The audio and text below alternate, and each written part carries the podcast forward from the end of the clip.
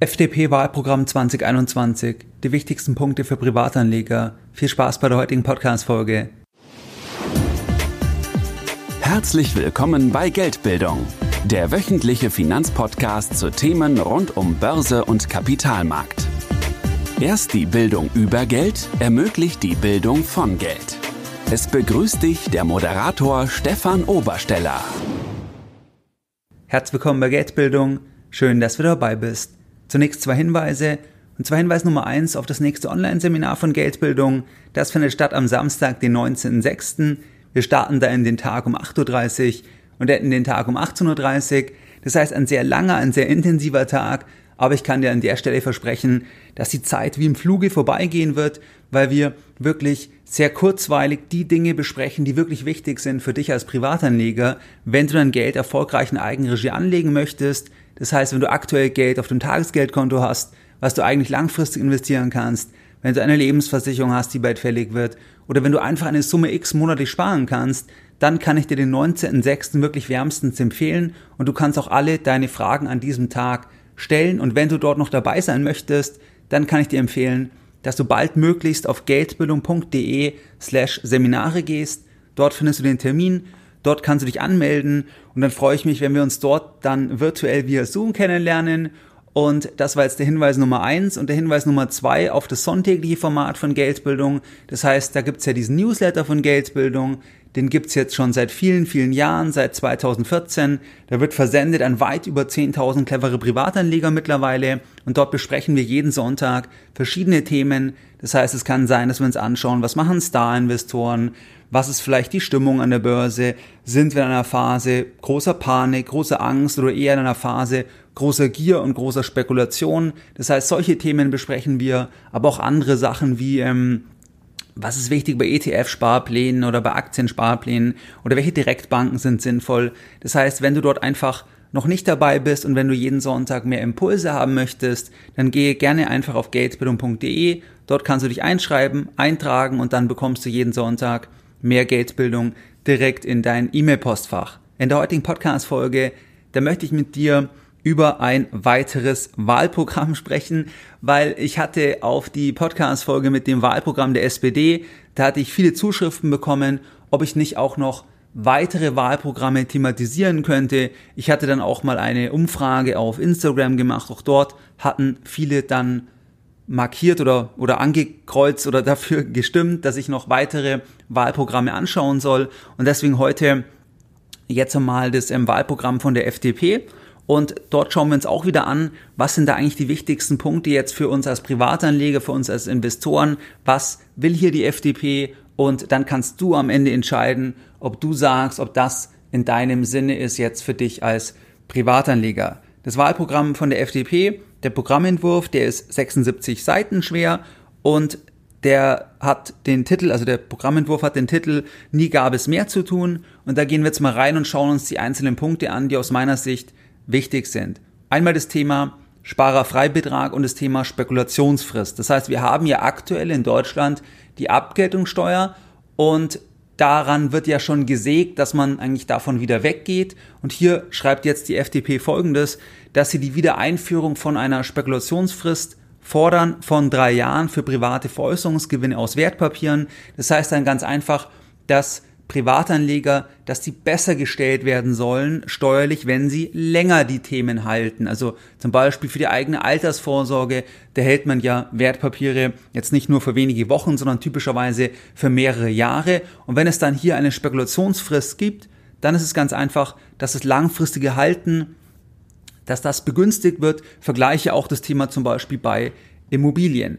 Dann der zweite Punkt, das ist der Sparerfreibetrag. Dort haben wir auch einen Freibetrag aktuell und der soll weiter erhöht werden. Das heißt, unterm Strich kann man hier sagen, dass die FDP in ihrem Wahlprogramm, dass sie hier Sparer und Kleinanleger, Privatanleger, dass sie die weiter entlasten wollen im Vergleich zum aktuellen Status quo. Das heißt, dass sie hier auch offen sind oder auch Aktien sparen, begünstigen, unterstützen. Da gibt es dann auch noch weitere Forderungen. Das heißt, das siehst du generell auch bei dem Wahlprogramm, dass die FDP absolut pro Aktien ist, dass sie das Ganze unterstützt. Dann das Thema der Steuern, der Einkommensteuer und der Erbschaftssteuer. Hier ist es so, dass die FDP im Wahlprogramm schreibt, dass der Spitzensteuersatz, dass der zukünftig erst ab 90.000 Euro greifen soll, weil es einfach heute so ist, dass sehr viele bereits mit einem normalen Einkommen so gesehen, dass die schon sehr, sehr hohe Steuern bezahlen und dann zum Beispiel auch, wenn man dann irgendwie mehr arbeitet oder ähm,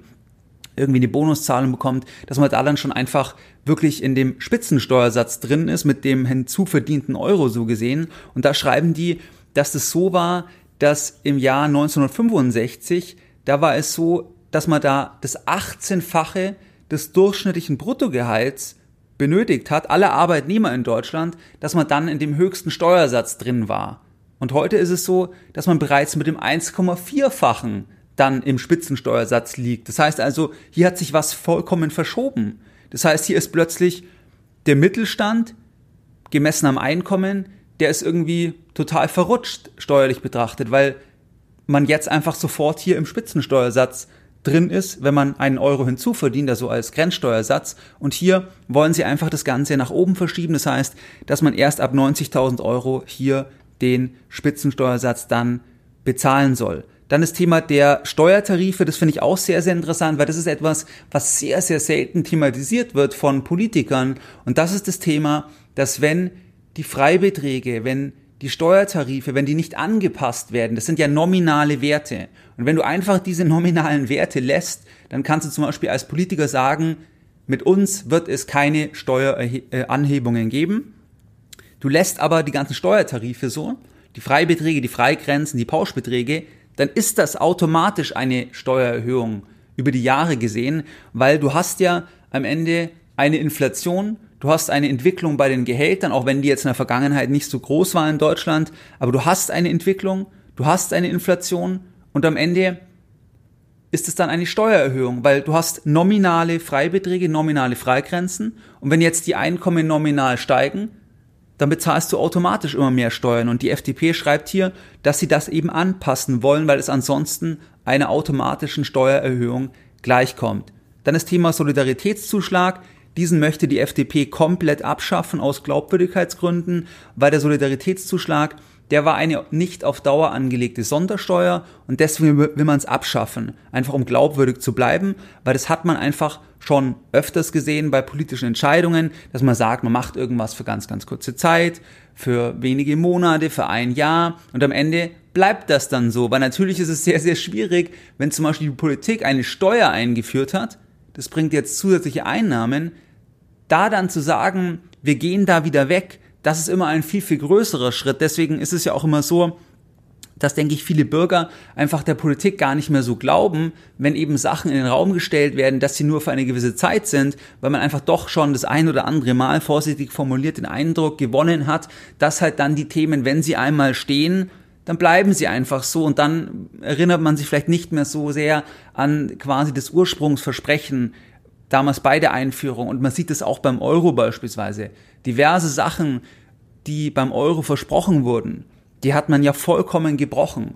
Und das interessiert ja heute auch niemanden mehr so gesehen. Das heißt also, dass das, denke ich, schon sehr, sehr wichtig ist, um Glaubwürdigkeit wiederzuerlangen als Politik, weil ich denke doch, dass hier einfach viele auch ein Misstrauen entwickelt haben, ein sehr, sehr starkes Misstrauen entwickelt haben gegenüber der Politik. Da halte ich das für extrem wichtig, dass man einfach ganz klar so Sachen auch macht, wenn es auf Zeit ist, auch wieder weg und nicht einfach die Sachen dann immer lässt, weil ansonsten glauben einfach die Menschen dann der Politik nichts mehr. Das unterstützt dann diese Politikverdrossenheit und hier also die Forderung der FDP Soli komplett abschaffen. Dann das Thema der Altersvorsorge. Was sagt hier die FDP? Weil du kannst dich vielleicht erinnern an die Podcast-Folge mit dem Wahlprogramm von der SPD. Da war das ja sehr, sehr stark zentriert rund um die gesetzliche Rentenversicherung, auch in Bezug auf Selbstständige, das heißt, da war es ja bei der, bei der SPD auch so, dass die auch die Sondersysteme, also wenn du jetzt irgendwie Arzt bist, Apotheker, Steuerberater oder so, wenn ihr eigene Versorgungswerke habt,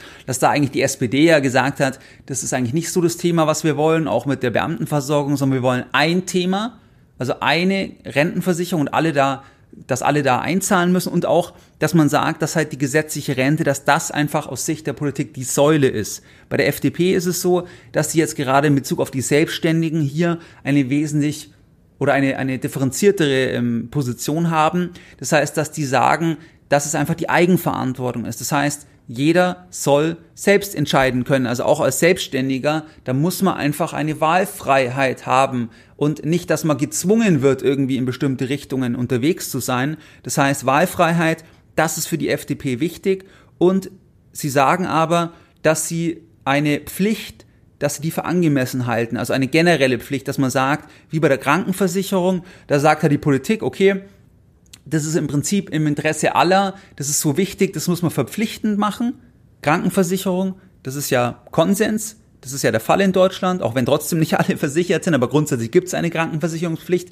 Und jetzt bei der Altersvorsorge, da sagt die FDP, macht auch Sinn, dass es eine Verpflichtung gibt, aber maximale Freiheit, vor allem auch für Selbstständige und auch das Thema der Aktienrente. Das heißt, dass Aktien einfach nicht irgendwie dass es nicht etwas Böses ist, dass das böse Kapitalisten sind, sondern dass man sich an Produktivvermögen beteiligt. Man beteiligt sich an der Arbeitskraft anderer Menschen und es kann nur sinnvoll sein à la long und es ist auch nicht riskant à la long. Deswegen ist es ja sinnvoll als Baustein. Deswegen gibt es ja auch Staatsfonds beispielsweise, die sehr stark in Aktien investieren. Weil wenn du eine einen sehr, sehr langen Anlagehorizont hast, dann verschiebt sich das ja auch vollkommen vom Risiko, weil dann ist in der historischen Betrachtung jetzt auf Jahrzehnte gesprochen, da ist dann das Risiko bei einem breiten Aktienportfolio halt viel, viel geringer. Kurzfristig kann natürlich alles passieren und die FDP schreibt hier Folgendes dazu zum Thema der Aktienrente und auch wie sie die erste Säule ausgestalten will, was dann auch für alle Arbeitnehmer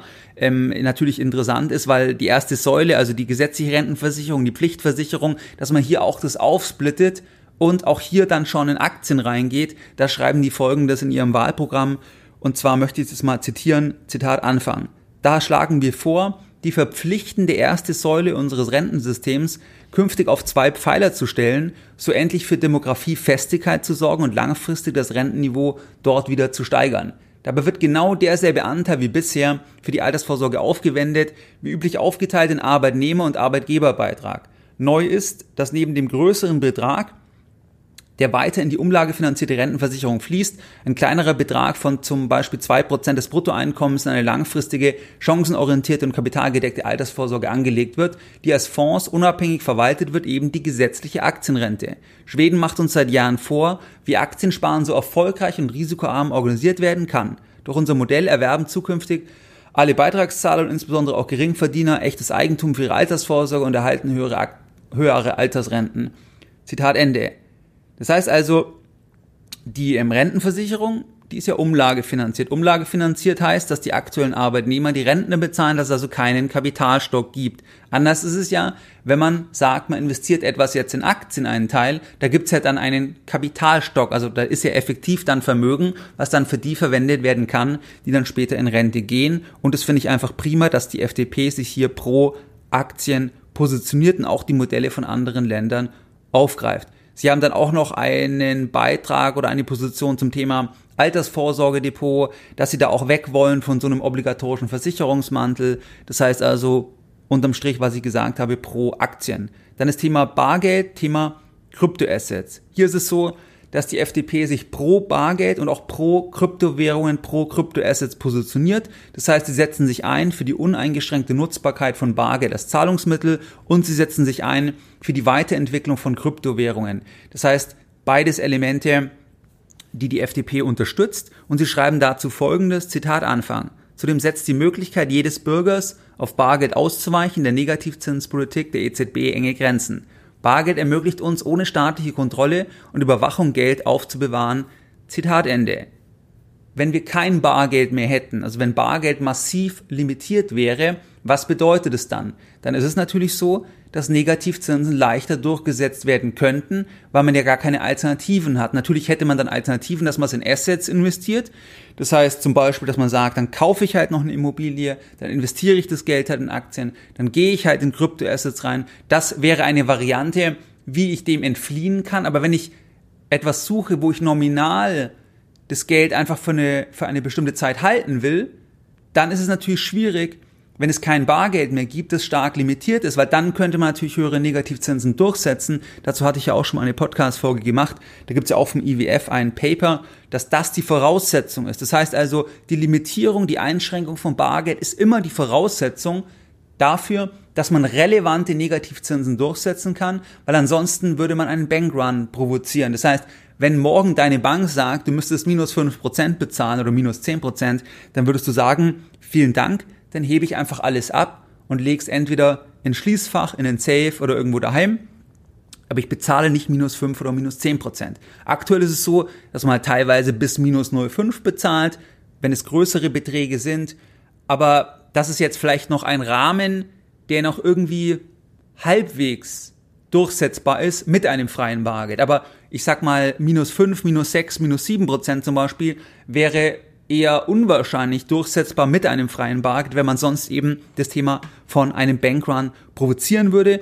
Deswegen, was die FDP schreibt, ist aus meiner Sicht korrekt, dass man hier dann einfach noch ein Gegenpol, ein Gegengewicht hat zur Negativzinspolitik, dass es einfach hier das Ganze ein bisschen deckelt und ich bin auch der Meinung oder unterstütze auch Bargeld insofern, dass es einfach noch ein Vehikel ist, wie wir Produkte und Dienstleistungen kaufen können, wo wir uns frei bewegen können, respektive wo das einfach nicht überwacht wird, beziehungsweise dass Bargeld eben hier einfach auch noch Freiheit ist und dass es nicht komplett abgeschafft werden sollte. Deswegen gefällt mir dieser Punkt zum Thema Bargeld gut und auch das Thema Kryptoassets, das sieht hier auch die FDP anders im Vergleich zur SPD. Die SPD sagt ja, das macht überhaupt keinen Sinn. Das ist hier ein Angriff oder das ist ja etwas, was wir nicht unterstützen können, weil wir müssen die Kontrolle behalten über die Währung. Da schreibt dagegen die FDP in ihrem Wahlprogramm folgendes Zitat Anfang. Wir begrüßen zudem alternative Tauschmittel wie Kryptowährungen und wollen sie durch Schaffung eines verlässlichen und attraktiven rechtlichen Rahmens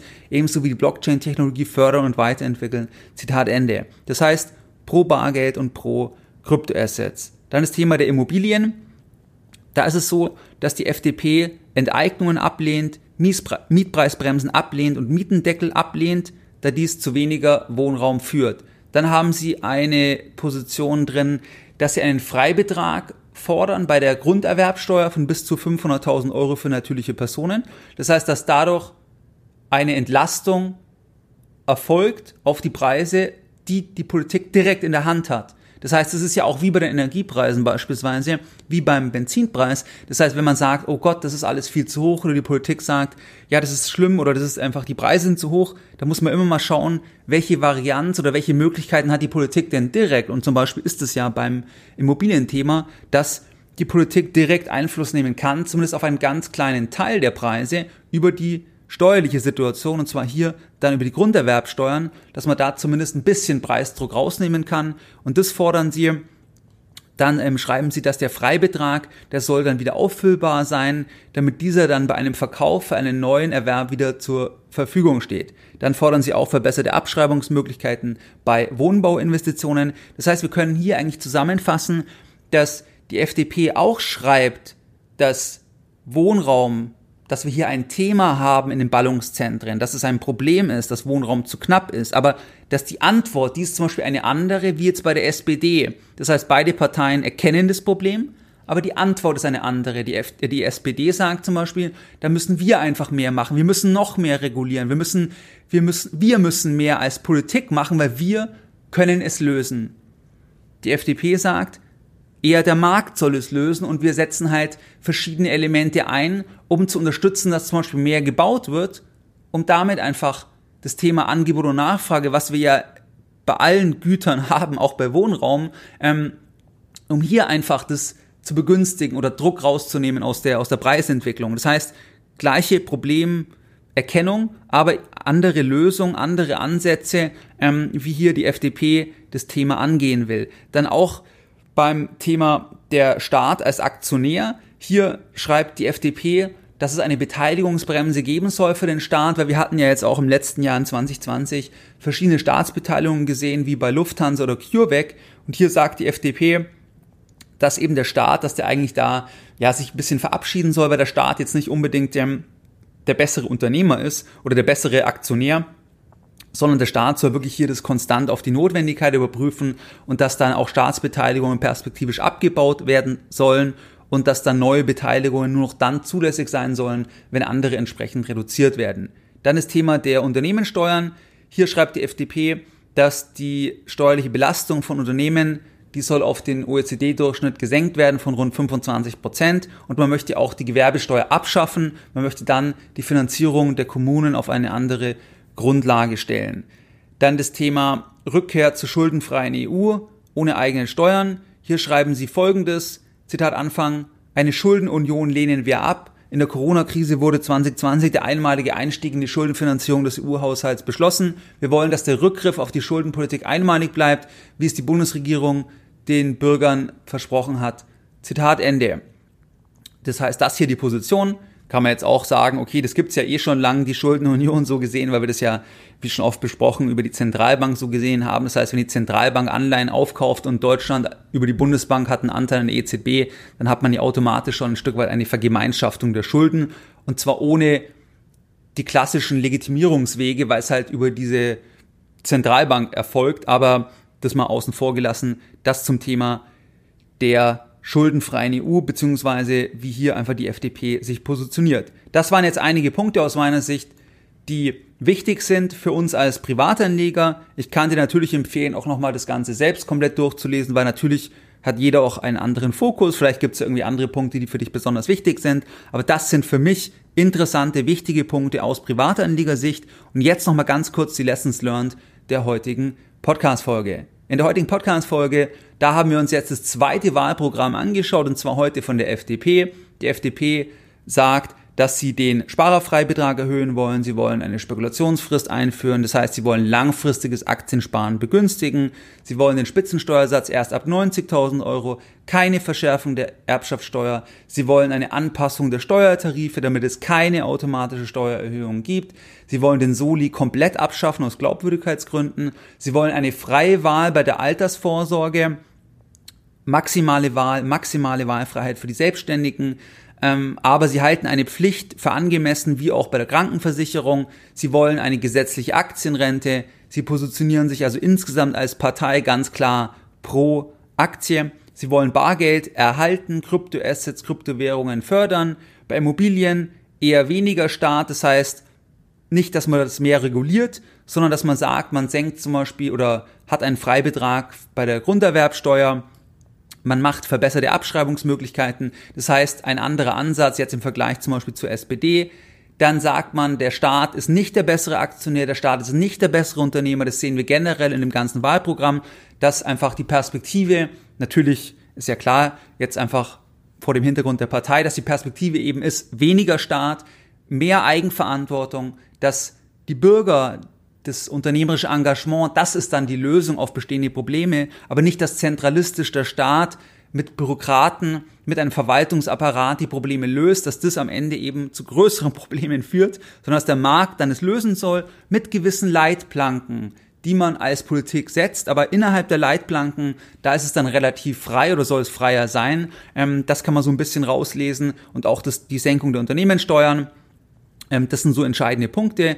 Und heute möchte ich die Podcast-Folge beenden mit einem Zitat von Winston Churchill, was zum ganzen Thema der Bürokratisierung passt. Und zwar hat Winston Churchill einmal Folgendes gesagt.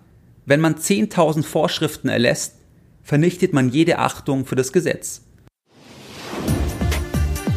Mehr Informationen zu Themen rund um Börse und Kapitalmarkt findest du unter www.geldbildung.de. Und immer daran denken, Bildung hat die beste Rendite.